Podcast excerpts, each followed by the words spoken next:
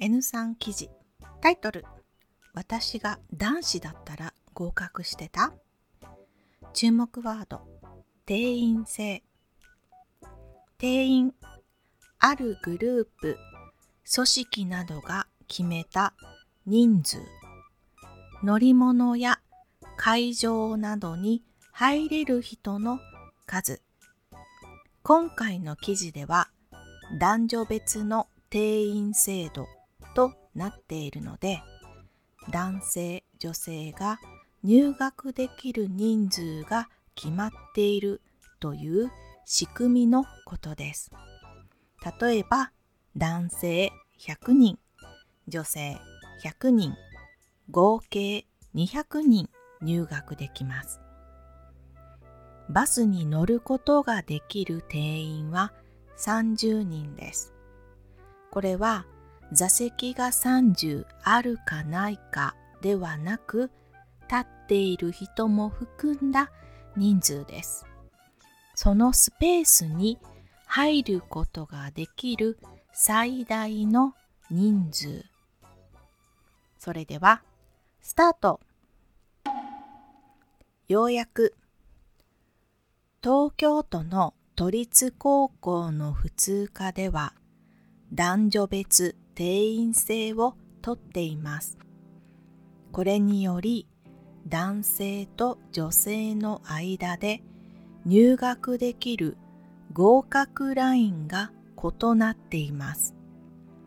この問題には日本の人口比が関係しています。国勢調査によると人口を男女別に見ると男性が6211万764人。女性が6481万5079人で女性が2700 4315人多く人口性比女性100人に対する男性の数は95.8となっています。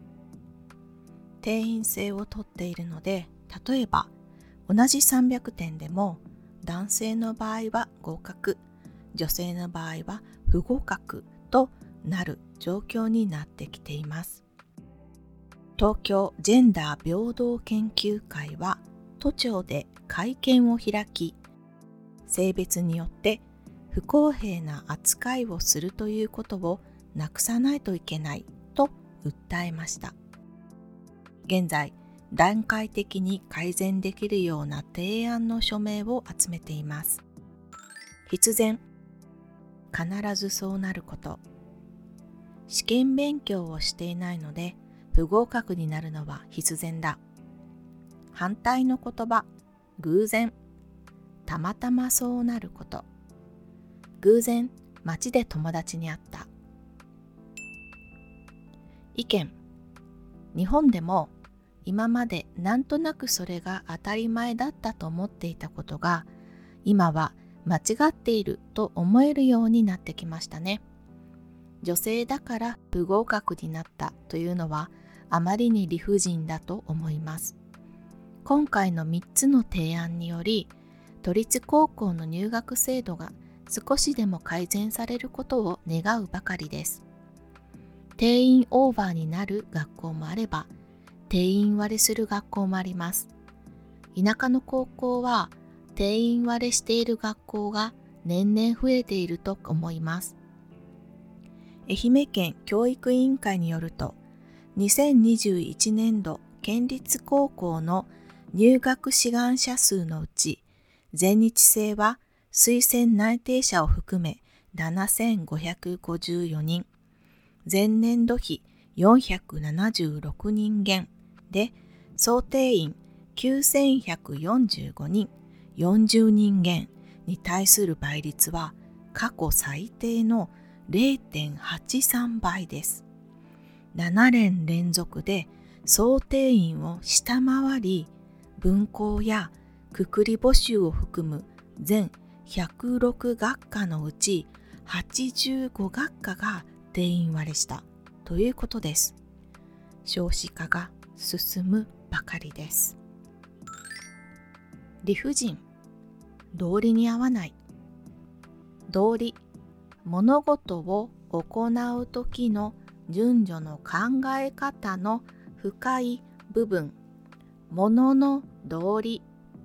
The principle of the thing. 文校本校から遠いところに住んでいる生徒が行けるように作られた学校。簡単に言うとイメージは学校の視点です。それでは今日はここまで。日本語教師まみこでした。終わり。